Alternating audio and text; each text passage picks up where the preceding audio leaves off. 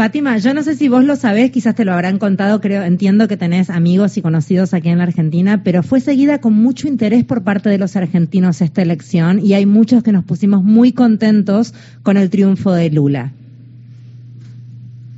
Sí, sí, mira, es el pueblo argentino tenemos una eterna gratitud.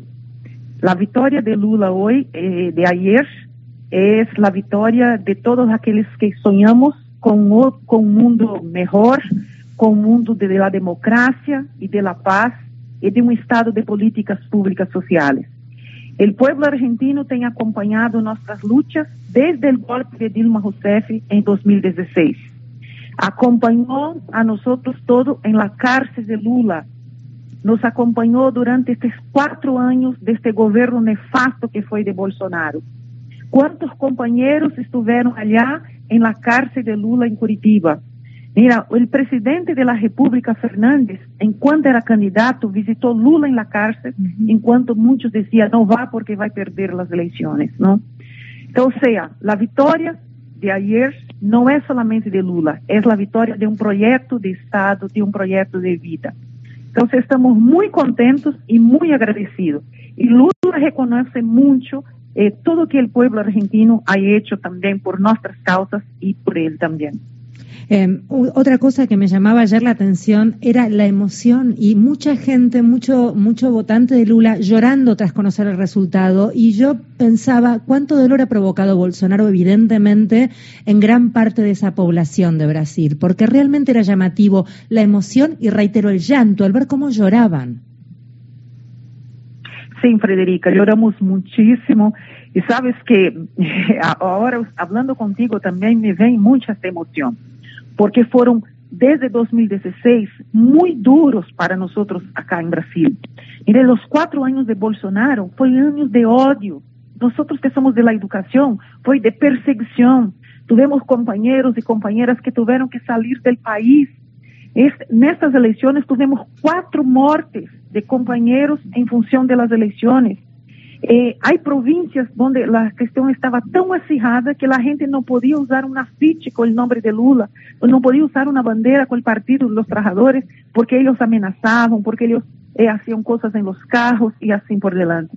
Entonces, ayer fue una explotación de alegría, de muchos lloros, de muchas lágrimas, más lágrimas de decir así, nos libramos, ¿no? Sí, sonaba, sonaba, sonaba eso. Sí, perdón, Fátima, sí, perdón. Sí, y una gratitud porque la región de Nordeste fue lo que dio la victoria, a victoria a Lula, ¿no? El pueblo de la región de Nordeste, que es la región más pobre, y donde ven Lula, ¿no? Un retirante nordestino, que fue lo que salvó Brasil de esta maldad que estaba impuesta por Bolsonaro. Fátima, soy Mario, ¿cómo va? Compartiendo, compartiendo la, alegría, obviamente, por esta victoria. La pregunta que uno se hace es cómo, eh, o por miedo, o cómo han sido convencidos, sobre todo los pobres, los tan maltratados, para que Bolsonaro consiga tener casi un 50% de los votos, ¿no? Mario, es, es caso de estudiar. Tenemos ya nuestros análisis. Es, los pobres que votaron en Bolsonaro votaron por la pauta de los costumbres y por la actuación muy fuerte de las iglesias evangélicas pentecostales.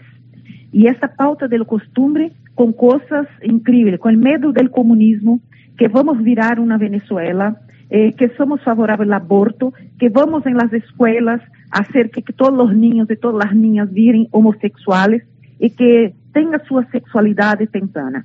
O sea, esta pauta que es muy bien fabricada en todas las partes, porque esta pauta moral eh, eh, norteó las elecciones en todo el continente. O sea, esta pauta de los costumbres y todo. Entonces los pobres se apegaron a esto.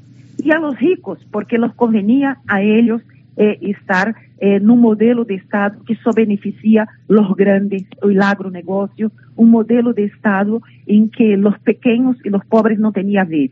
Pero también un fenómeno que tenemos que estudiar por qué eh, él logró tener también otros votos, la pauta del costumbre y por qué utilizó toda la máquina eh, administrativa del gobierno para hacer esto, ¿no? Es, es el abono de 600 reales, más que 100 dólares por familia ahora en el final.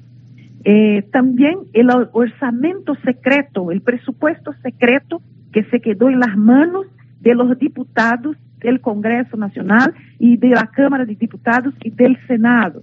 O sea, entonces la, él utilizó la máquina, todo el dinero, para llegar a los más vulnerables, junto con esta pauta de los costumbres que lo llevó a tener tantos votos, ¿no?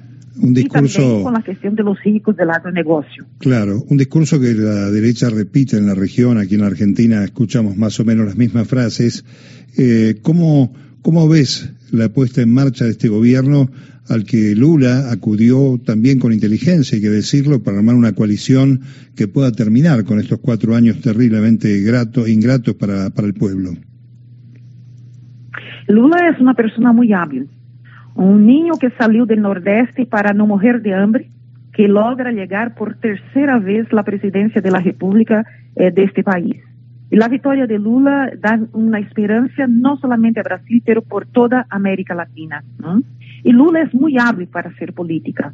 Es, yo venía ahora de mi provincia, yo vivo en una provincia de muy derecha, la provincia de centro-oeste, y vení con un senador de la República que fue bolsonarista al extremo. Y yo fiz cuestión de hablar, esperar él salir del avión y hablar con él. Y decía así, senador, ¿y ahora cómo va a ser? Él dice, vamos a mirar para adelante. No vamos a seguir este radicalismo de Bolsonaro. Y yo dije, mira, este hombre tiene que hacer un pronunciamiento y reconocer eh, la victoria. Él dice, es incontestable la victoria, pero los hijos no dejan que nosotros llegamos acerca de Bolsonaro. Y ya apuntó que va a estar junto para el bien del país. Entonces Lula va a saber hablar con el Congreso, Lula vai saber como sabe tão bem falar com a população. E mais, com certeza, vamos eh, liderar na região um bloco que pode chegar a los organismos multilaterais, como foi no passado. Llegar em la ONU, llegar em la Unesco, eh, levar a los países a negociar esta questão de deudas externas de los países de la região, não? Então, para isso tem que servir um governo de Lula e também é um governo de travessia em Brasil. Daqui a quatro anos, Lula já disse, não vamos ter mais esta figura de Lula eh, enquanto candidato a presidente da República. Então, muitas movidas vamos ter nesses quatro anos, pero acima de todo, muita esperança e é uma devolução do país a los brasileiros e ao povo. E vamos ter que fazer um processo de conciliação com esse 50%. E com os pobres, com certeza vai ser muito mais fácil do que com os grandes latifundiários, com o agronegócio, com os grandes da indústria, não? Com o povo, o povo vai entender-se, com certeza. Fátima, un placer escucharte. Eh, gracias por atendernos. Eh, nos alegramos nuevamente y ojalá las cosas allí mejoren. Ojalá cese la violencia, porque a veces sembrarla es más sencillo que luego tratar de mitigarla. Y lo cierto es que ver a esos candidatos con el chaleco antibalas y esas custodias tan fuertes, la verdad es que era llamativo y era muy triste. Así que ojalá cesen eh, las acciones violentas contra el que piensa distinta. Sí, sin, sin duda alguna, ¿no? Y eso y de verdad, aprovecho este espacio de la Radio Nacional para decir gracias a todos la CTA, gracias al diputado Guiaski, a todos los diputados de Frente de Todos, que a todos momentos fueron muy solidarios con Brasil, a Cristina, que siempre estuve muy al lado de todas nuestras causas acá en Brasil. Mira, volver lo que fue el gobierno Lula, ¿no? En la frente cuando estaba Evo Morales, cuando estaba Néstor en Argentina, no, cuando estaba Correa, cuando estaba Chávez, recordar que fue en Mar del Plata que cerramos la ALCA que tanto eh, quería, ¿no? Los Estados Unidos, derrotamos la política gringa, ¿no? O sea, tenemos una larga jornada de lucha eh, en cuanto hermanos, más que las peleas por el fútbol. No tenemos mucha jornada eh, no sentido de la soberanía y de la autonomía de nuestros pueblos y de unidad latinoamericana. Muchísimas gracias, Fátima. Que tengas una buena jornada. Un placer. Gracias a ustedes. Muchas gracias. Fátima da Silva es quien hablaba, secretaria general de la Confederación de Trabajadores de la Educación de Brasil.